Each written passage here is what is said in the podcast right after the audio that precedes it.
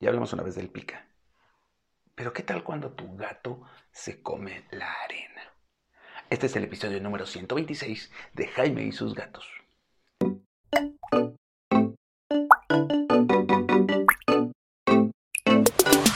¿Qué tal? ¿Cómo están? Yo soy Jaime, soy un cat lover, un amante de los gatos y comparto mi vida con cuatro maravillosos gatos que he de ser muy sincero, no me han dado problemas de pica, no se comen su arena, pero si hay gente que me dice, oye, mi gato se está comiendo su arena, o hace como si se la comiera, o qué onda, ¿es, es bueno, es malo, es peligroso? Bueno, eh, vamos por el principio. Sí, sí es peligroso.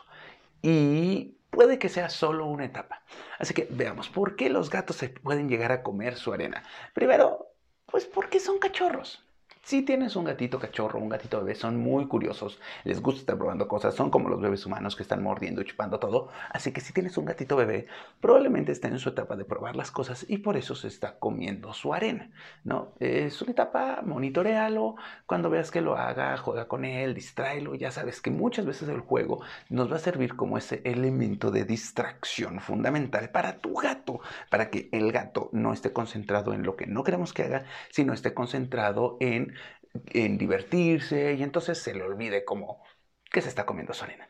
Eso en el caso de que tengas gatitos. Pero ahora tú me dirás, oye, pero no tengo un gatito y se está comiendo su arena. Bueno, entonces aquí la cosa se complica un poquito. Sí, sí puede ser señal de pica. Acuérdense que el pica es, como les dije hace varios episodios, es esa situación en la que tu gato tiene un trastorno obsesivo compulsivo y empieza a comerse cosas que no son comestibles, como la arena.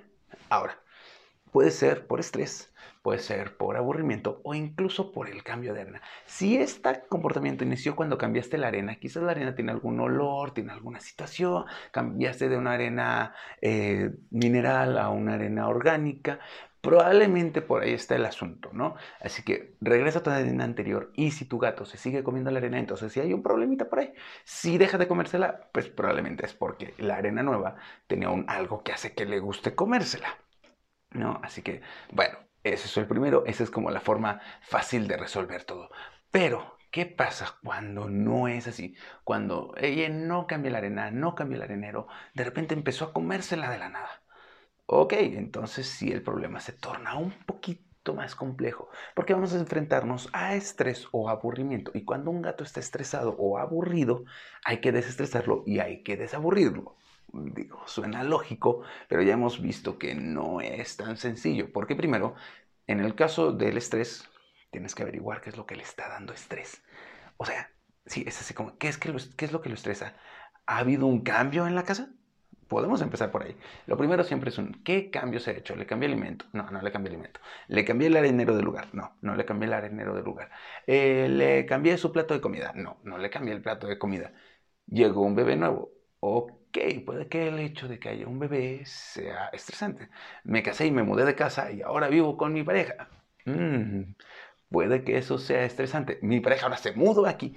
Puede que eso sea estresante. Llegué, puse un mueble nuevo eh, y le quité su arañador favorito de donde estaba. Ok, puede que sea estresante. Esas son las cosas que causan estrés en un gato. Y tú dirás, ¿eh? ¿de veras estresan tan fácil?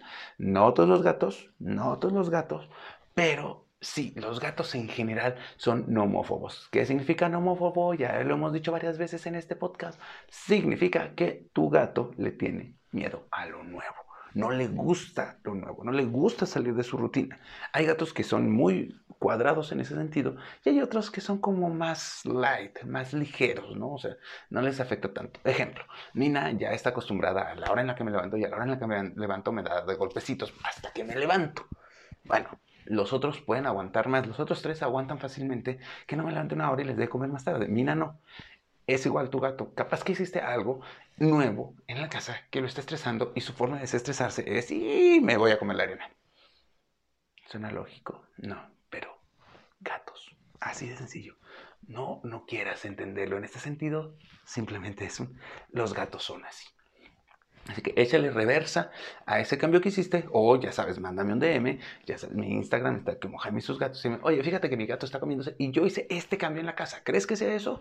Ah, pues vamos a ver, capaz que es eso lo que está ocasionando que tu gato esté comiéndose la arena. Ahora, la otra es ansiedad por abandono, que entra en esta situación de estrés. ¿Qué es la ansiedad por abandono? Ah, pues eh, así como los perros cuando te vas y se quedan aullando y llorando y echando destrozos y que si los dejas solos dentro de casa se, se aburren y te destrozan la casa. Bueno, los gatos también pueden sufrir ansiedad por abandono porque sí, aunque la gente no lo cree, los gatos son apegados a sus dueños y los quieren mucho y puede que el hecho de que se queden solos sin ti lo estrese. ¿Qué puedes hacer para combatir la ansiedad por abandono? Utilizar Feliway de entrada cuando estás en casa, eh, despedirlo siempre como si nada pasara, nada de, ya me voy, corazón, al rato regreso, no, es como, ¿qué onda? No, como muy normal y orientarte con un veterinario. En este sentido, sí, un etólogo, un veterinario de comportamiento te puede echar mucho la mano para ver cómo combatir la ansiedad por abandono. De hecho, deberías de hacer un episodio acerca de la ansiedad por abandono. Déjenme en los comentarios o mándenme DM diciendo, sí, haz, un episodio acerca de la ansiedad por abandono en gatos y probablemente lo haga. Porque creo que es importante. Entonces, si tu gato cada que se queda solo y cree que no vas a volver nunca jamás en la vida, destruye cosas o bien se empieza a comer la arena, bueno, pues por ahí estaría. Hay que empezar a trabajar para que sepa que no lo vas a abandonar. ¿Cómo haces? ¿Cómo combates la ansiedad por abandono? Bueno, no haciéndole tanto caso. Incluso estando en la casa, solo le das caso en algunos momentos. Suena triste, suena enojado, sí. Pero esto es para que tu gato aprenda del desapego y aprenda que no siempre tiene que estar pegado contigo. Uno. Dos, también le puedes poner otras cosas. El ansiedad de abandono va a estar muy relacionado con el otro punto, que es el aburrimiento. Y para esto hay que gatificar la casa. Gatificamos la casa y entonces tu gato tiene cómo divertirse cuando tú no estás en la casa.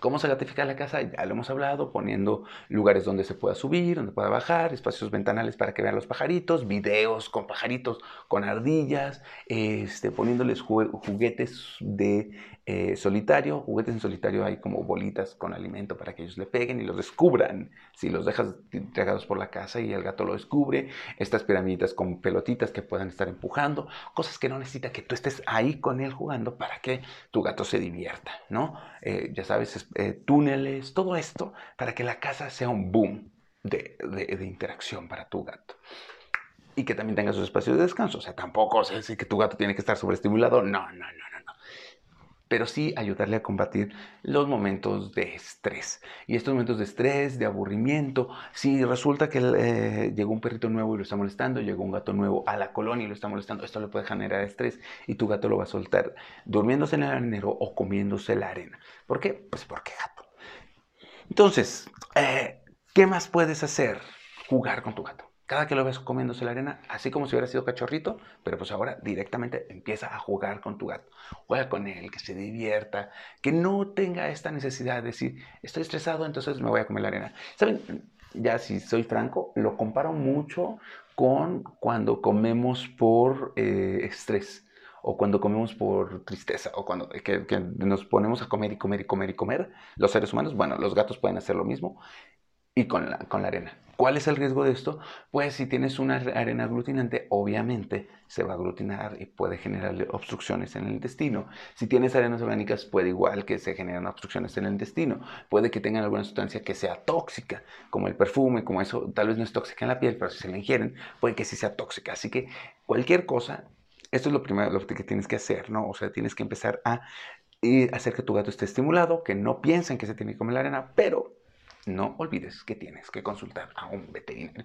Si quieres consultar a algún veterinario y estás aquí en Querétaro, aunque no estés en Querétaro, mándame tus dudas veterinarias. Ya saben, yo no soy veterinario, pero me gustan mucho los gatos. He investigado acerca del tema de los gatos, pero me falta mucho. Así que puedes enriquecerme. Y si tienes alguna duda, házmela llegar. Yo la voy a consultar con los veterinarios de mi veterinaria. Saben que aquí los veterinarios de mi veterinaria, porque veterinario, veterinario. Este, aquí en Querétaro, México, tengo una veterinaria y pues los veterinarios son los que me asesoran en muchas de las cosas que les digo aquí a ustedes. ¿Sale? Entonces, pues eso sería todo por el episodio de hoy. Ya sabes, si tu gato se come la arena, contáctame, mándame un DM. Estoy como Jaime y sus gatos. Eh, puede ser en TikTok, puede ser en Instagram. En Twitter no, esa cosa es del diablo.